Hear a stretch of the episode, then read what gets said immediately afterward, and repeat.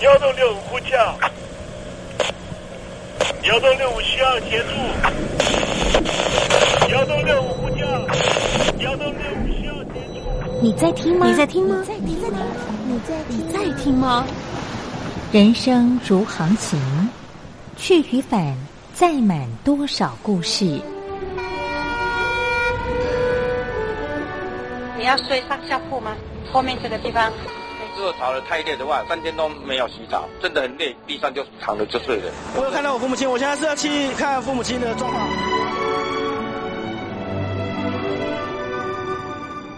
聆听故事湾，让每个故事找到属于自己的码头。我到了那儿以后，我们就往妈妈家去。我一到那边，就感觉我妈妈已经她能够活活下来都不容易，我知道。她没她没跟我讲，我也不敢问，好好苦。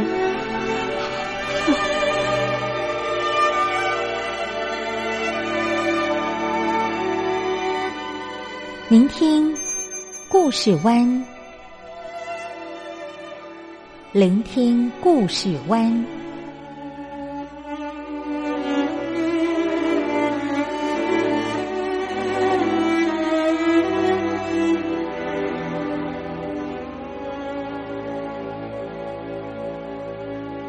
故事总有一个停泊的港湾。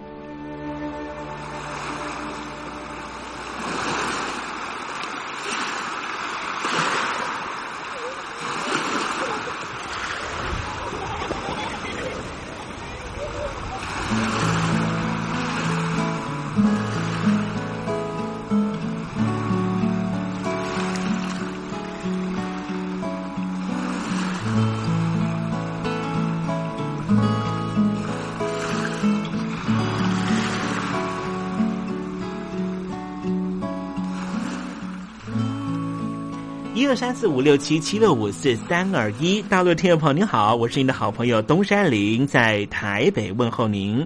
正在为您进行的栏目就是聆听故事湾，一二三四五六七七六五四三二一，全年无休，每天在空中为您服务。您在每天的凌晨三点十分，或是傍晚的六点十分，都可以在光华之声频道收听到这个栏目。聆听寰宇趋势，不用太多解释，因为聪明的你心中自有诠释。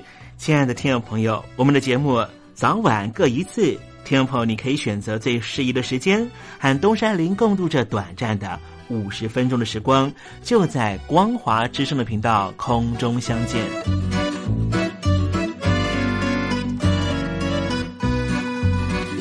那么，听众朋友，收听、聆听故事湾东山林的节目，到底能够听到什么样的内容呢？尤其啊，我们环宇全世界，焦点放到神州大陆啊，光是整个中国大陆呢，就有将近九千家不同的大大小小的电台了。我们的节目到底有什么不一样的地方呢？嗯，让东山林自吹自擂一下吧啊。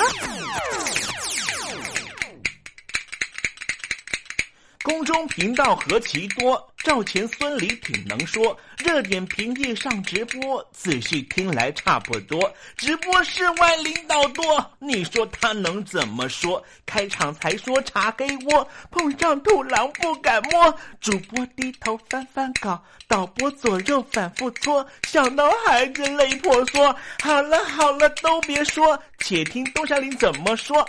东山林不是红太狼，也不是那喜羊羊，亲亲海上一叶舟，才能自在自在说。客官呐、你拉把椅子随便坐，袒胸露背床上卧，怎么自在怎么做，就当这是自己家，自己家。睁大眼睛，show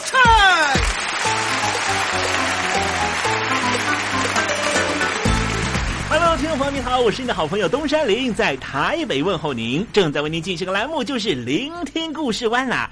为什么节目的开场要这样的隆重呢？因为在凌晨三点钟的时候才进行我们的节目啊。听众朋友可能正在打瞌睡之中，或是呢在睡梦之中，所以呢要赶快把听众朋友呢让那瞌睡虫踢到九霄云外啦。听众朋友，今天的节目非常的精彩，千万不要错过喽。那么精彩的内容到底包含了什么呢？赶快让东山林为您报告。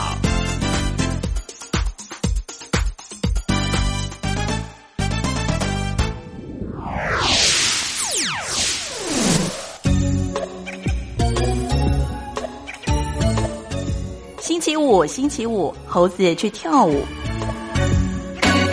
东山林看过一部日本电影啊，这部电影呢给我的启发还挺大的，跟听众宝分享啊。这部电影呢应该是在一九七零年代的时候，当时啊在日本呢呃拍的一部黑白片，叫做《游山节考》。听众朋友呢如果感兴趣的话，可以在网络上面搜寻一下哈，呃应该可以看到啊这个爸爸嗯那就是没有版权的版本了哈。看完了以后，你心里头应该会颇有感触了啊！它主要是讲说呢，啊，某一个这个日本的啊乡间的村落啊，因为呢这个劳动力呢嗯不足的关系啊，而且呢饮食也没有办法呢提供充裕啊，所以呢这个地方呢对于这些老年朋友啊啊就是啊没有这些劳动力的朋友没有办法呢呃替村里面呢啊干活的人呢啊就会有个习俗或传统啦。他们要去山里面等死，哎呦，听起来挺可怕的哈。但是，呃，这个电影呢，我看完了以后哈，给我心里头很大的一个哲理上面的冲击，就是说，人的价值到底是什么？人的价值如果只是呢，去产出一些我们眼睛看得到具体的事物的话，哇，这样去评断一个人呢，那真的挺恐怖的。那如果这个人对社会一点作用都没有，一点功用都没有，难道就应该让他离开人世吗？嗯，同样的道理，有很多人都说，哎，部队哈，呃，就是需要年轻人加入啊，因为呢，这些参军的年轻人才能够呢维持好战力呀。但是，当他的战力逐渐的消退的时候，该怎么办呢？可能是要退伍，退伍之后，如果呢，他把所有的心血都投入了黄金岁月，在这个部队里面，在参军的时候，他之后的生活有没有人去照顾他？这些年不断有许多的退伍的老兵走上街头抗议，待会在时政你懂得的环节里面。就跟听众朋友详尽的介绍。那么今天节目的下半阶段还为您进行另外一个环节啊，这环节呢也是特别为解放军的弟兄姊妹们安排的单元，这个单元就叫做“军心似我心”。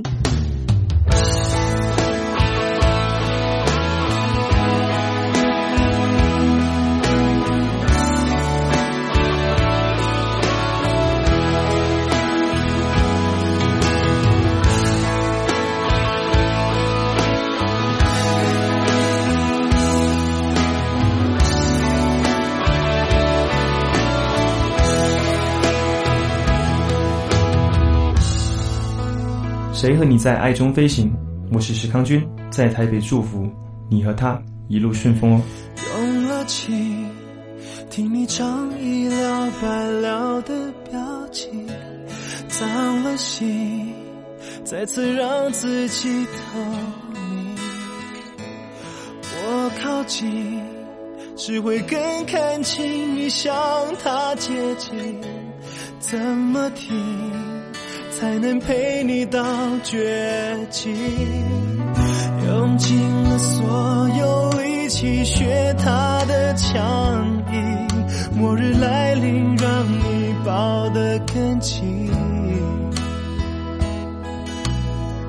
曾相信坚持能够让你不灰心，失去他我仍能给你真心。三只孤鹰在爱中飞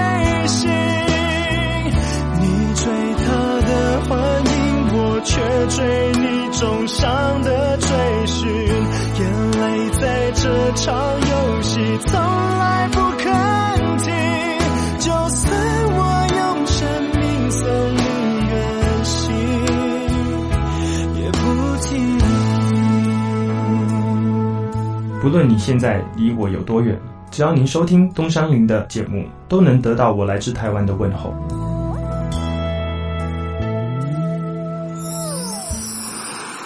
这里是光华之声。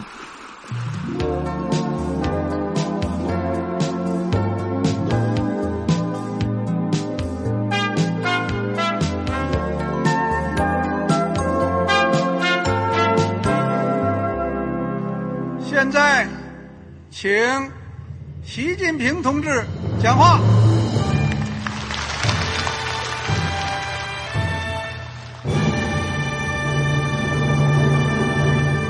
中国梦必须紧紧依靠人民来实现。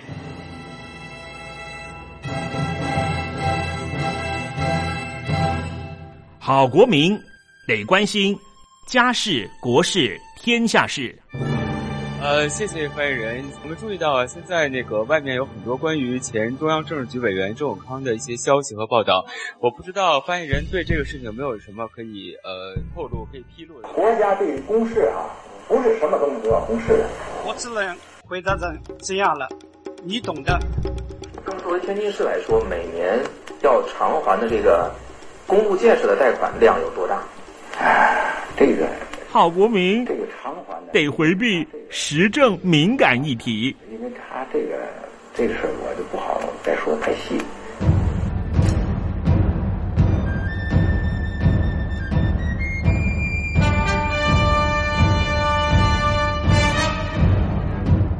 我们要坚持人民当家作主，坚持人民主体地位。任何官方不宜说太细，期望您体谅的话题，尽在时政，你懂的。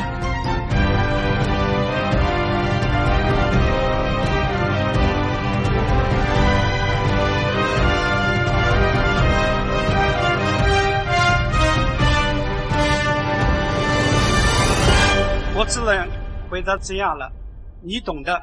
那些官方无法为您说太细的事情，就让东山林为您详细的说明白。天婆早上好，晚上好，正在为您进行的栏目就是聆听故事湾。此刻为您进行的环节就是时政，你懂的，一同关心焦点话题。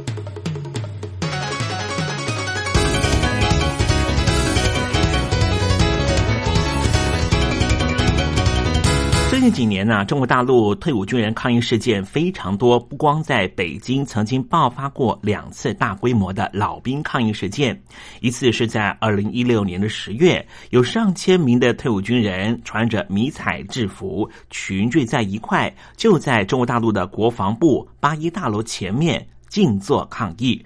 另外一次啊，就是二零一七年二月份，也有数百名的退伍军人再度的聚集在北京，在中央中纪委和中国大陆的民政部外面抗议。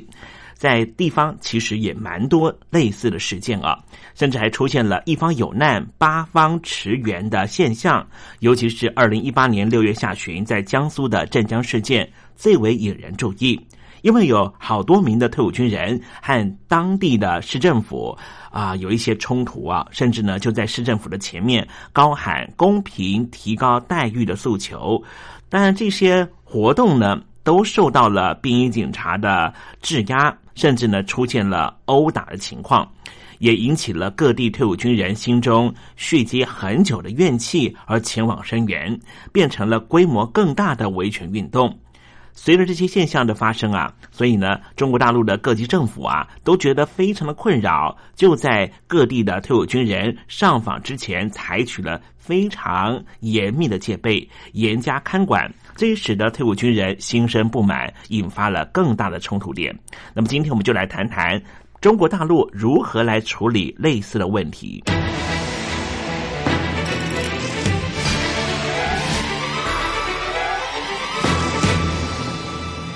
目前在北京当局最重要的一个单位啊，就是退伍军人事务部，针对于爆发的各式退伍军人的抗议事件啊，这是中共中央层级第一次呢成立的退伍军人专门管理照顾的机构啊，也列为了国务院的直属机构层级呢。当然，当时设立的时候是超乎外界的预期啊。那么，早在二零一七年十月份，中共召开的十九大上面，习近平主席就提出了筹建。退伍军人管理保障机构的想法。那么随后在二零一三年三月份，中共的两会期间呢，就通过了国务院机构改革方案，上面也得到了体现。当时北京的领导人习近平就强调说。筹组退伍军人管理保障机构，对于更好的退伍军人服务，让军人成为全社会尊崇的职业，是具有重要意义的。那么，根据北京国务院的机构改革方案指出啊，中共中央着力于建立集中统一、职责清晰的退伍军人管理保障体制，把散落在民政部的退伍军人的相关照顾职责，以及人力资源和社会保障部的军官转业安置职责。和中央军委政治工作部以及中央军委后勤保障部的离退干部有关的职责全部整合到全新的部门里面，统一负责退伍军人的政策法规的拟定和实施，以及安置保障、就业辅导和其他的荣誉纪念等活动。那么之后，在二零一八年的四月十六号，退伍军人事务部就在北京正式成立。成立了退伍军人事务部的主要动机，当然就是刚才说到的，整合过去分散在各部门、相互不衔接的军人退役的职责。因为中共长期以来分散隔离的退役政策，当前的组织革新和整合就显得十分的重要和迫切。那目前，这个退伍军人事务部的内设机构都已经逐渐完成了，包括了办公厅、政策法规司、思想政治和权益维护司、规划财务司、移交安置司、就业创业司、军修服务管理司、永军优抚司、褒扬纪念司。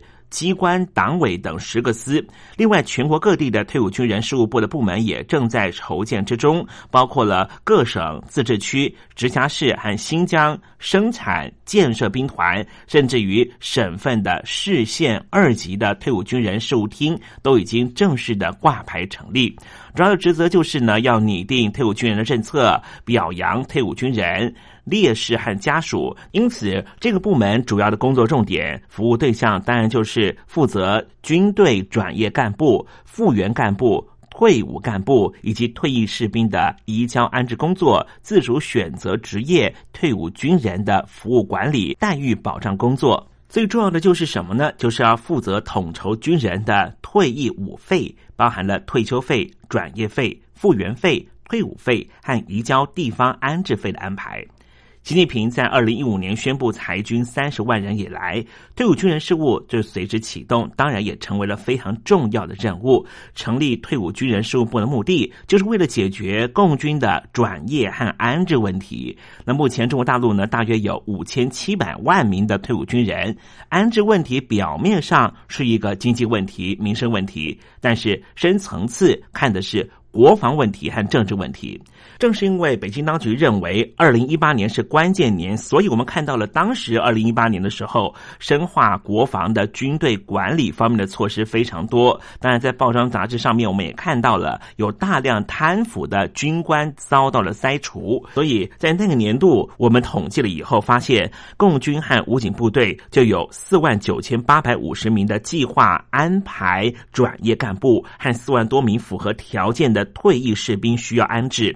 那么，中共对外宣称说，中央单位吸收了一千多名的军转干部，由北京国务院直接主导，将中央纪委、国家监委以及全国人大、外交部、商务部。紧急管理部、退伍军人事务部、国家体育总局、中国社会科学院、中国电信集团公司等三十六个单位整合起来，完成退伍军人的安置任务。但是刚才说到的这些单位只有接收一千多人，那么另外将近有七万多人是如何安排呢？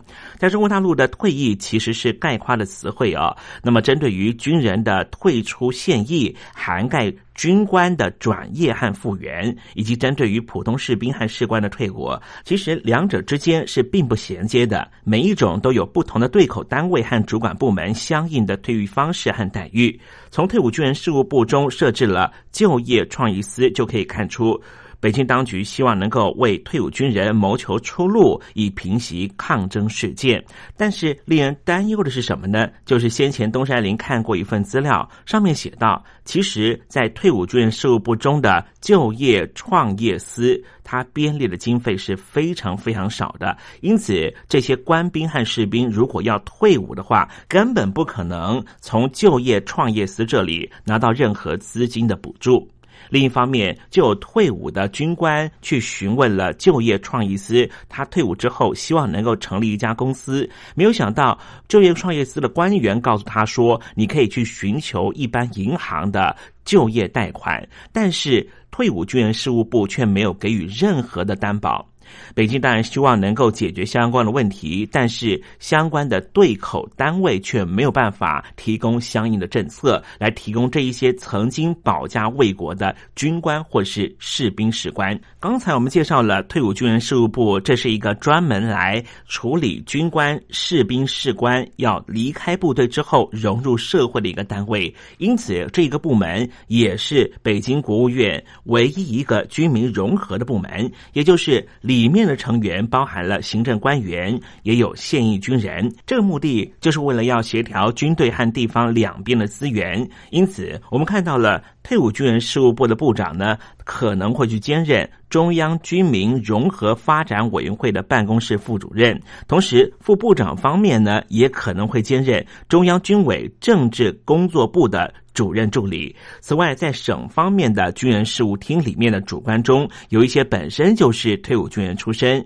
像是云南的退伍军人事务部的厅长就曾经在部队担任过镇团职的干部，而山西的退伍军人事务部的厅长呢，也曾经在集团军里面服役过。虽然说退伍军人事务部在法规上面、在组织设计上面方方面面都希望能够直面面向退伍军人，但是为什么这个单位、这个部门成立之后的第一个建军节，又有大批的退伍军人因为得不到相应的待遇，所以又从全省各地集结到北京进行上访，而遭到了中共各方警力的拦截呢？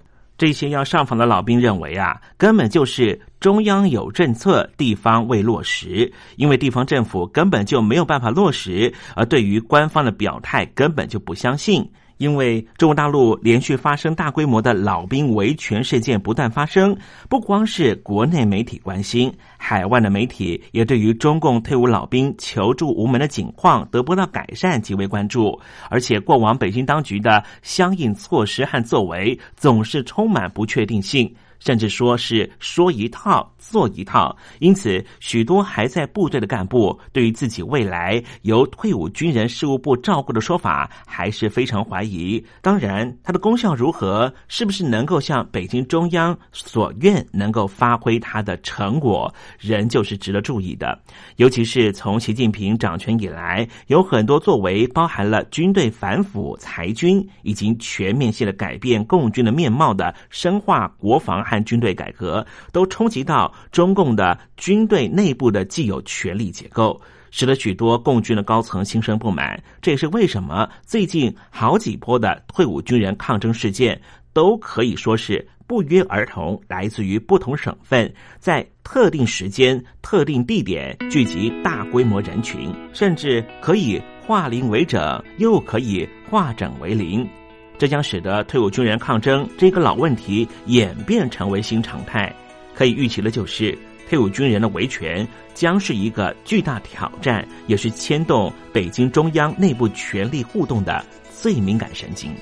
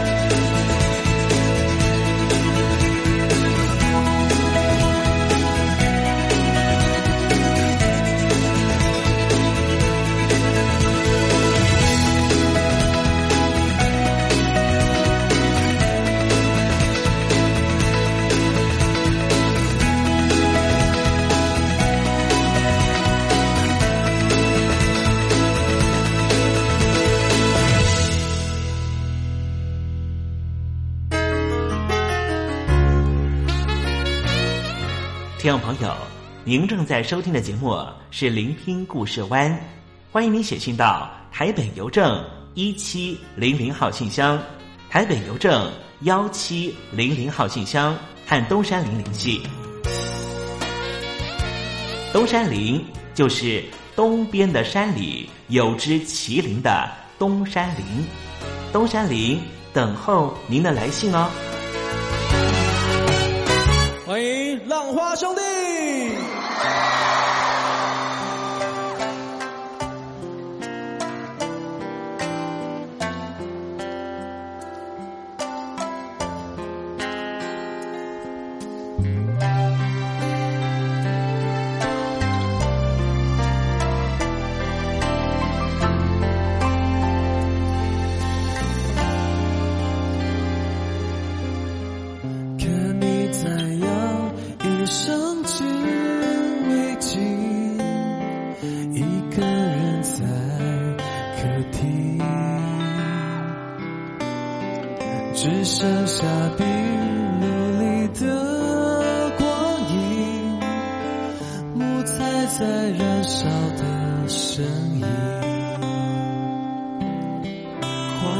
想你家时的风景。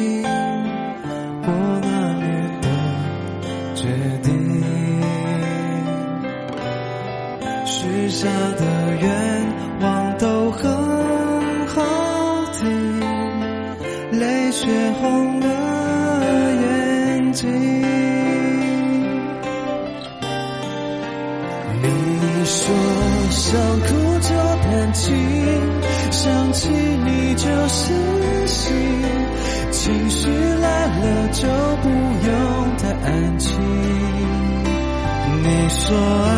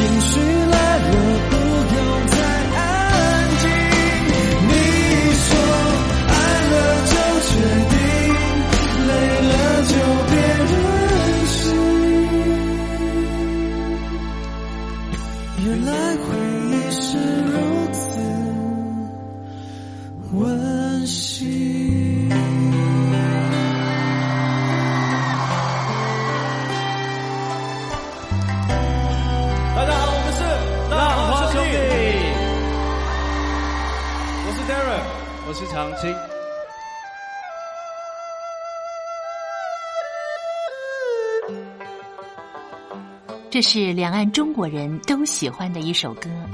小城故事多，充满喜和乐。如果主持人播错了速度，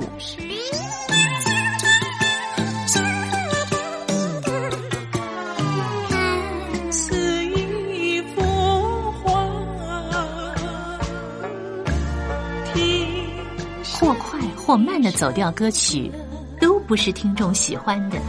人生境界真善美，真理高阔。两岸和谐关系也得循序渐进，快慢相宜。小城故事真不错，亲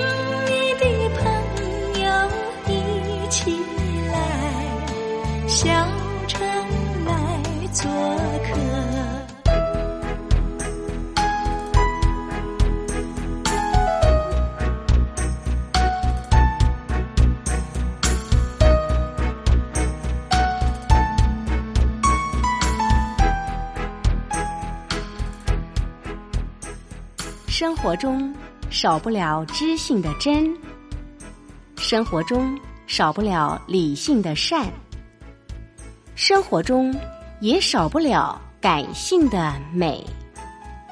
光华之声，永远陪伴您，生活在真善美的世界。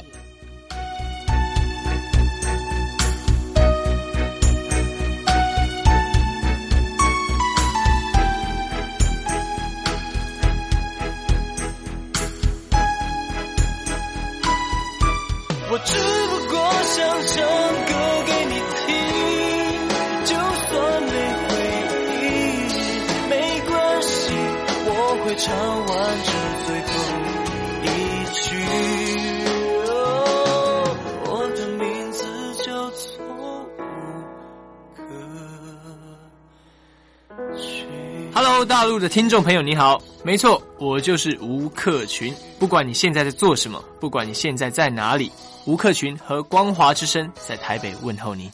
我只不过想唱歌给你听，用尽我全力，一首歌。这里是光华之声。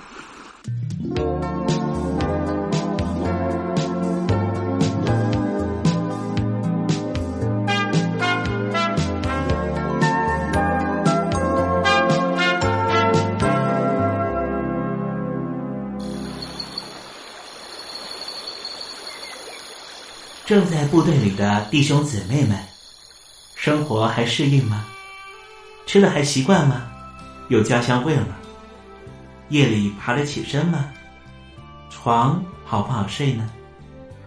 脱下军装，卸下盔甲，你还记得你自己吗？就让东山林陪你走过这几番寒暑吧。多少情因为军心似我心。黄昏，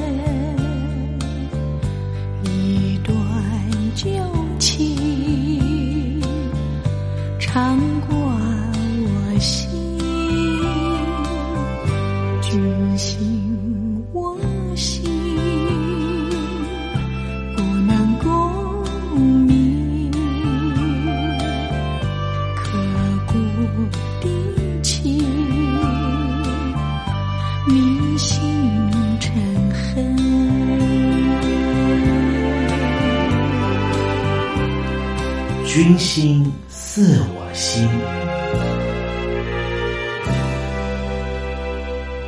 红楼梦》被评为是我们中国人的古典章回小说的巅峰之作，思想价值和艺术价值都非常高。众所皆知，《红楼梦》是由曹雪芹所写的。不过，上个世纪大文豪也是大哲学家胡适，他的大胆假设说，《红楼梦》的后四十回其实并不是曹雪芹所著。无论如何，《红楼梦》都是我们中国人最重视的文学作品。但是，听众朋友，你知道吗？听说啊，《红楼梦》它的故事缘起是由女娲补天而来的。说到这女娲补天的时候，剩下了一块石头，而这石头呢，它幻化成为了贾宝玉，所以《红楼梦》又叫做《石头记》。听众朋友，你听过这样的说法吗？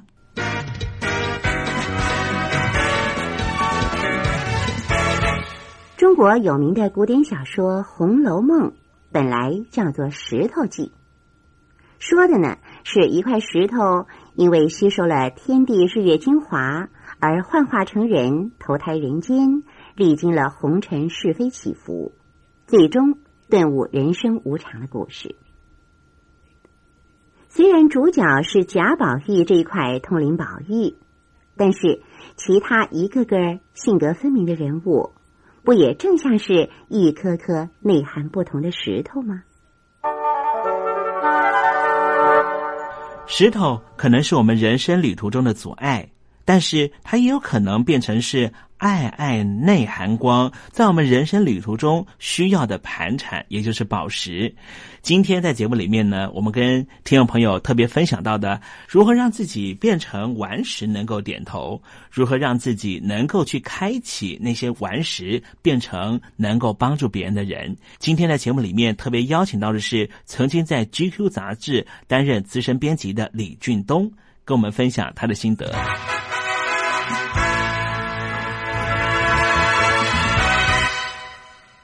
我是 GQ 的编辑李俊东。顽石点头是用来训勉人的佛家语，是说在晋朝时有位高僧竺道生，他曾经在虎丘山聚拢石头作为徒弟讲涅盘经，群石听了都为之点头，可见得只要感化力深，连再顽固的石块也会得到而点头。服役入伍，许多年轻弟兄放心不下的，就是和女友之间的感情，以及在军中和同袍的相处。能不能和谐？每个入伍的男孩都期望自己变成真正的男人，而往往为了坚强掩饰内心的脆弱，像块石头。石头给人的感觉多半是硬冷而没有感情，没有人喜欢被人点名说是块顽石。但你可知，石头在千百万年前就像是火山爆发时那般滚烫流动的液体。每一块圆润的石头表面。其实都经历过时间的磨练，渐渐的将锐角磨圆。在军中的群体生活，每个人坚强的外表下，其实都有不为人知的一面。如果同袍之间不能够彼此分享感情，那么人人就像是一块冰冷的石头，就把自己当成一块石头好了。我常常这样对年轻朋友说：是块石头并没有什么不好。你要明白的是。自己是块什么样的石头？有的石头蕴藏上好的矿藏，有的石头适合被雕琢成艺术品，有的石头可以刻出实用的图章。圆的石头有圆的好处，或许可以当指针；就算是扁的石头，也还能打出精彩的水漂儿。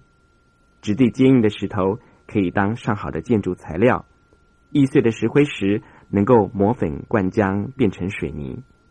这世界上没有一块石头是没有用的，就算总爱和别人起争执摩擦的打火石吧，也可以画出火星，引出温暖的火苗。无论如何，你要明白自己的处境，学习付出。你一定听说“精诚所至，金石为开”这句话吧？曾经冒生命危险炸开山洞的老兵，见识过这种人定胜天的气魄。其实。在每个人心中，或多或少都横着石块。每个人的心头，或许有几块阻隔爱情的石头，影响人际关系的石头。遇到困难，不要一直搬石头来制造隔阂的石块，要把问题说出来。压抑只会让石头更多更沉重。没有人生活中不会遭遇到问题，我们要学习的是与人分享，是怎么样让自己心里的顽石点头。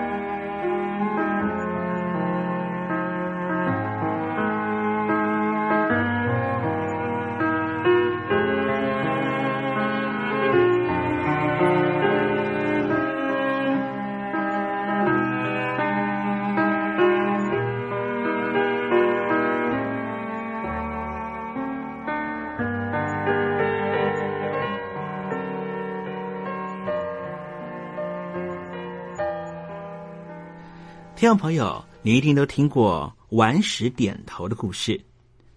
其实它是一个真实故事哦。它讲的是一个在东晋的时候的一名高僧，叫做竺道生的人呐。他信仰佛教，对于佛家的道理有非常精辟的研究。有一天，他独自一个人跑到虎丘的深山里面，找了许多大石头，把它们一块一块整整齐齐的排在一起，当成他自己的徒弟看待。他每天从早到晚，对着石头不厌其烦的给他们讲经。奇怪的很，不久那一块块大石头听到了竹道生所讲的道理啊，竟然个个都点起头来了。这就是“顽石点头”的成语故事的由来。不过这成语啊，它其实是有一段说法，在中国文学上面是两句话所生成的，就是“深公说法，顽石点头”。这和《涅盘经》的典故是有关系的。当时这一位道生和尚啊，是一位非常年轻的和尚，他对于佛陀在涅盘时候最后的说法所呈现的《涅盘经》有不一样的解说。尤其这中间提到一个问题了，说的是一个罪大恶极、坏透的人能不能够成佛？而这位道生年轻的和尚啊，他说每一个坏透的人。不光是他，一切众生最后都要成佛。当道生提出这样的论点，当时全国的法师都要打死他。当时这道生年纪轻，文章好，学问好，最后大家看在他是出家人的份上，说他不懂，就把他赶到江南去了。这时候佛法都在长江以北，道生被赶到江南，就到了苏州、金山这一带。在东晋时期。这个地方还算是没有受到礼教所开发的地方，因此道生和尚只能够对着石头来讲经。今天东山林所邀请到的李俊东老师告诉我们，其实你可以帮助你身边的朋友变成别人人生很重要的一颗试金石。什么样的试金石呢？就是当他在人生碰到了险阻的时候。你愿意当一个倾听者？诗人余光中啊，曾经说过：“善言能够赢得听众，善听才能够赢得友情。”当亲友找我们谈心事，就让他讲，不要急于动嘴提供意见。曾经担任过生命线志工十六年的基隆市生命线协会的理事长周宝贵说：“啊，会讲话不如会听话，而且说就是一种疗愈。”当事人愿意把事情说出来，把情绪宣泄出来，虽然问题还在，但是对他的情绪是有稳定效果的。慢慢的，他自己就能够恢复能量和能力来面对问题。所以说，如果可以当别人的情绪垃圾桶，我们看起来似乎没有做什么，只是陪伴和聆听而已，但是其实已经帮了很大的忙了。有时候，我们一头热的倾听，并且设法帮助别人，却可能把自己搞得很累。到头来，也许自己会陷入困境。这是所谓的事倍功半。心理学家冯比尔森曾经提过很有名的可伦坡技巧，东山里提供给听众朋友做参考，也许可以帮助我们轻轻松松的远离外来的情绪风暴，又可以达到助人的效果。第一点就是。示弱有时也不错，比方说，你可以告诉他：“我不是你，你的问题其实我也不太懂。”可以让自己处于比较客观的立场，避免自己乱给意见。甚至你可以说：“我忘了你上次说什么。”假装自己记性不好，其实是帮他把问题重新整理回顾一次。有些问题在整理之后，似乎就没有那么严重了。第二点就是。不勉强自己给意见。你说我不知道该怎么帮助你，并不会丢脸。相反的，这表示你很认真的思索帮他的可能性，他自然会找到属于适合他的解决方法。这一招对于态度强势、控制性强的朋友是很管用的，因为他们并不是要什么好答案，对他们来说，最好的答案就是他们自己想出来的。当你示弱的两手一摊，一副人生就是如此的态度，可以提供更多的想象空间。看起来自己无能，或是真的无能为力，但是并不会折损助人热情。所以啊，当一个乖巧的听众，其实就是提供最好的帮忙呢。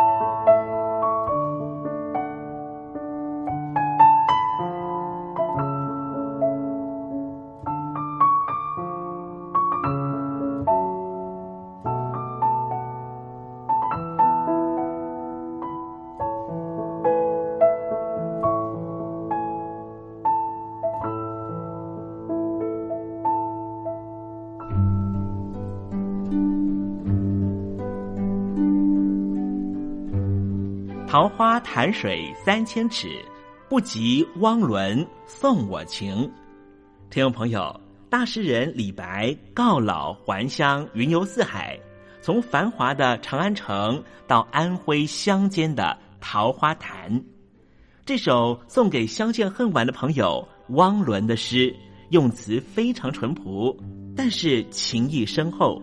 东山林也狗尾续貂一下。台北城杜鹃盛开，不及听友一封短讯，写信给我吧。台北邮政幺七零零号信箱，台北邮政一七零零号信箱。